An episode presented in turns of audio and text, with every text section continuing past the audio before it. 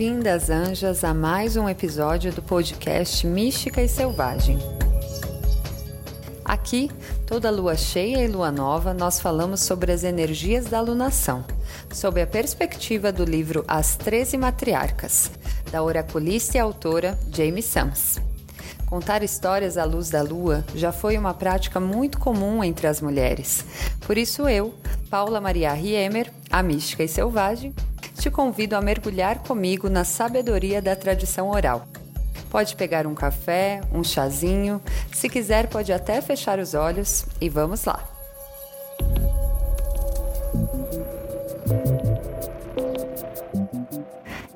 Alunação que a gente está agora é a alunação da matriarca contadora de histórias. Essa mãe que nos ensina o poder de falar a verdade, de manifestar a nossa verdade. Essa foi uma das primeiras histórias que me cativou nesse livro. A história dessa matriarca me cativou muito porque ela é a mãe da cor vermelha. Ela é a mãe que nos ensina a utilizar a contação das histórias, o humor, a celebração como uma forma de nos reconhecermos nesse mundo e de expressarmos a nossa verdade e, consequentemente, ajudar os outros a encontrarem a própria verdade também. Então ela é a grande mãe que nos ensina a balancear o sagrado, né, a dedicação, a devoção do sagrado com a irreverência nas nossas vidas. E eu acho muito emocionante o fato dela ter a cor vermelha, porque o vermelho é a cor do rio da vida. No livro Mulheres que Correm com os Lobos, a Clarissa Píncola traz um pouco disso, e aqui na história das 13 matriarcas também, né? Sobre o vermelho ser a cor que representa a vida. Porque é pelo rio vermelho da vida que nós passamos quando nós encarnamos e quando nós vamos morrer. Então, o branco, que muitas vezes é um grande símbolo de iluminação né, e de esclarecimento, ele também pode representar aquilo que é pálido, que é estável, que já está morto. Enquanto a cor vermelha, ela sempre vai representar ação, movimento, vida pulsante, vida vibrante. E eu acho isso incrível, muito lindo. Ao invés de contar toda a história que essa matriarca apresenta no livro para nós, o que eu vou fazer é me ater à história que ela aparece contando. Como ela é a mãe da contação de histórias, ela fala sobre a tradição oral e a importância de nós mantermos vivas as nossas palavras através do compartilhar isso com outras pessoas. E aí nessa história ela conta uma história muito linda, que é a história de como uma estrela que vivia lá no céu se tornou o vagalume.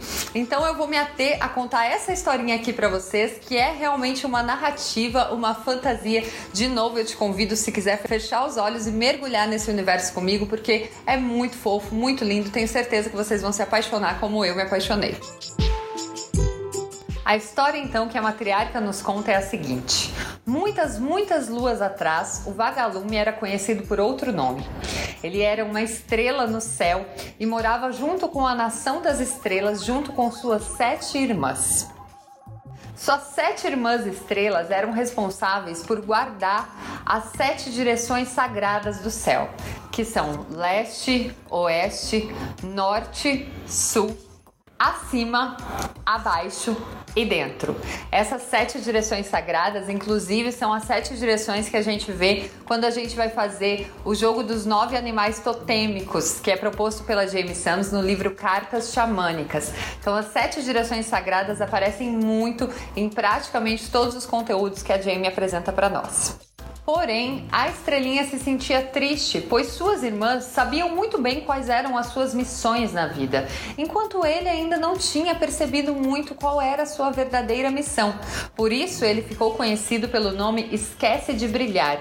A tradução né, disso, na verdade, o termo que ela utiliza no livro é Forget to Twinkle, que é esquece de piscar, de cintilar. Mas basicamente a história conta que essa estrelinha às vezes se sentia tão triste, tão triste, tão só sozinha, né, sem saber exatamente qual era o seu propósito na Terra, que ela esquecia de brilhar no céu.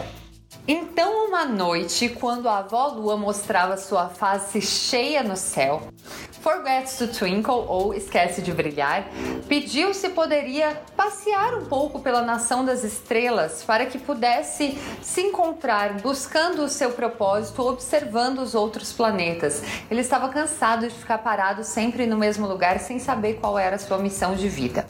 A avó Lua concordou que ele podia ir perto dos outros planetas passear, mas atentou para que ele tomasse cuidado, pois se chegasse perto demais da Terra, o magnetismo da Mãe Terra poderia puxá-lo e ele não poderia mais voltar à nação do céu. A estrela então concordou que prestaria atenção e só viajaria por onde fosse seguro. Na noite seguinte, Esquece de Brilhar viajou então pela nação do céu e ele pôde ver muitos de cima das montanhas sagradas. De lá ele observava os seres aqui na terra que brincavam ao luar e se sentiu muito, muito feliz ao poder ver os seus irmãozinhos e irmãzinhas criaturas brincando felizes na terra. Ele se sentiu tão, tão cativado que não pôde deixar de perguntar se poderia brincar com eles. O grande engano que Esquece de Brilhar cometeu foi ter feito essa pergunta justamente para o coiote, que já era um conhecido como malandro aqui na Terra. Mas Esquece de Brilhar não sabia dessa sua fama lá fora. Então ficou muito feliz quando o coiote respondeu: Claro, irmãozinho, venha brincar conosco. Esquece de brilhar, achou que poderia brincar um pouco da onde estivesse, mas o coiote, muito esperto, continuava chamando-o para mais perto. Você precisa se aproximar se quiser brincar com a gente aqui na Terra. Cada vez que esquece de brilhar, se aproximava mais um pouco, dançando lá no céu, enquanto o coiote dançava com ele aqui da terra, o coiote ia abaixando a voz, abaixando a voz, abaixando a voz, para que esquece de brilhar precisasse chegar cada vez mais perto para entender o que ele estava dizendo. Esquece de brilhar foi se aproximando aos sussurros do coiote. O coiote foi envolvendo, envolvendo Esquece de Brilhar em seus sussurros e quando ele estava bem próximo, gritou a parte mais vibrante de sua história. E foi aí que o velho coiote engoliu a estrela Esquece de Brilhar.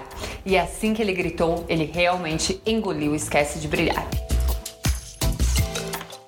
Nesse exato momento, a avó Lua sentiu que havia alguma coisa errada e começou a procurar por Esquece de Brilhar, mas não o encontrava em nenhum lugar. Então ela resolveu mandar suas filhas, as estrelas com cauda, que seriam né, as nossas estrelas cadentes ou cometas, passearem pelo céu procurando Esquece de Brilhar.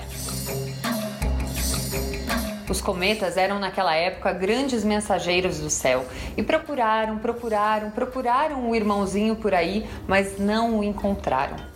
Dentro da barriga do coiote, esquece de brilhar, estava com muito medo e assustado, mas sabia que precisava começar a se lembrar da sabedoria da avó Lua e de suas sete irmãs, ou nunca mais as veria.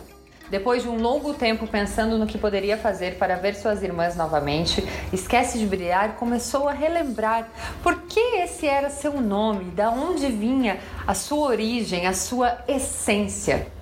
Então ele lembrou que muitas vezes deixou de brilhar porque tinha medo e vergonha que sua luz não fosse tão forte ou tão bonita quanto as das outras estrelas no céu.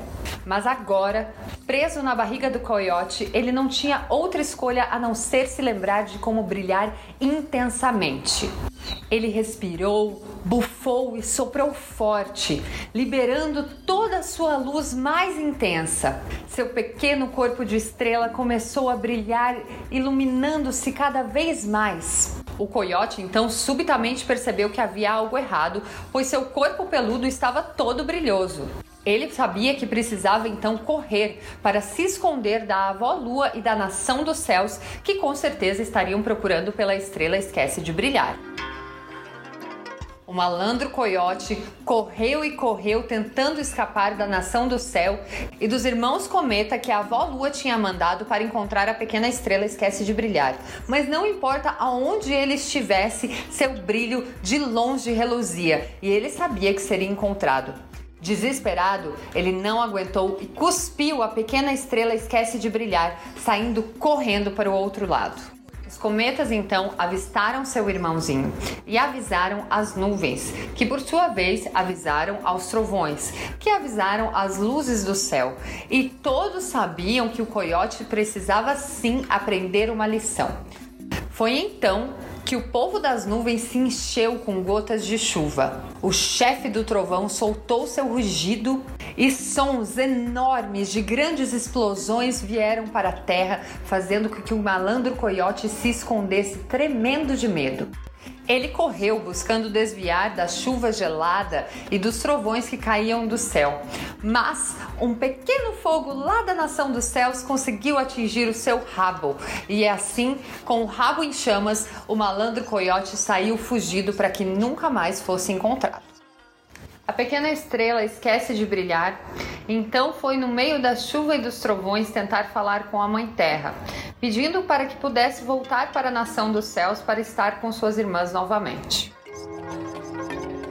Ele pedia para que a Mãe Terra pudesse liberar seu magnetismo, para que ele pudesse viver novamente com as outras estrelas no céu. Mas a Mãe Terra o respondeu: Pequena estrela esquece de brilhar. Infelizmente, agora você precisa morar com as crianças da Terra.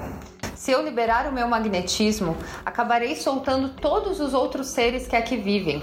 Não tenho como te ajudar sem machucar meus outros filhos. Você é o responsável por esquecer de prestar atenção aos conselhos da avó Lua. E por isso, agora deverá permanecer conosco. Para poupá-lo de sofrimento, você pode decidir que tipo de criatura gostaria de ser agora vivendo aqui na Terra. A pequena estrela ficou triste, mas sabia que a Mãe Terra estava certa. De fato, ele era responsável por não prestar atenção aos conselhos da avó Lua e por se deixar cair nas trapaças do coiote, chegando perto demais da Terra. Agora que tinha lembrado do seu brilho interior e de sua verdadeira essência, a pequena estrela sentia falta da nação do céu e de poder ver as coisas de cima. Ele nunca mais queria perder o contato com o seu brilho interior. Brilhando intensamente, ele sabia que as irmãs da nação do céu sempre poderiam olhar por ele e localizá-lo onde quer que ele estivesse aqui na Terra. Então ele disse à Mãe Terra que queria se tornar uma criatura voadora para que continuasse a ver o mundo de cima e que pudesse sempre brilhar para estar em contato com suas irmãs. A Mãe Terra concordou e o transformou em um inseto voador, colocando uma pequena lâmpada em seu corpo para que pudesse sempre brilhar, mantendo suas relações com a nação do céu. Hoje em dia, sempre que o coiote ouve um trovão ou se depara com um vagalume, ele sai correndo.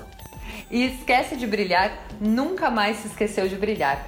Pelo contrário, Sempre que um vagalume aparece com seu rabo brilhoso, ele está nos lembrando das lições dos coiotes, das malandragens, das armadilhas que já caímos e já superamos. A grande lição que esse inseto tem para trazer nós, duas pernas, como a Jane chama no livro, é nos lembrar que o nosso brilho interior nunca pode desaparecer por medo ou vergonha.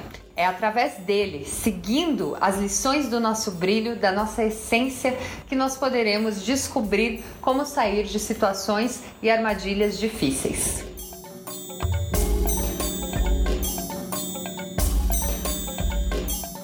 Eu espero que vocês tenham gostado dessa história e dos ensinamentos dessa matriarca. Para saber mais sobre as lunações e outros assuntos místicos, me siga nas redes sociais. Eu sou arroba mística e selvagem, sempre com Y no mística, tanto no Instagram quanto no YouTube. Agradeço imensamente a quem ouviu até aqui e até a próxima lunação.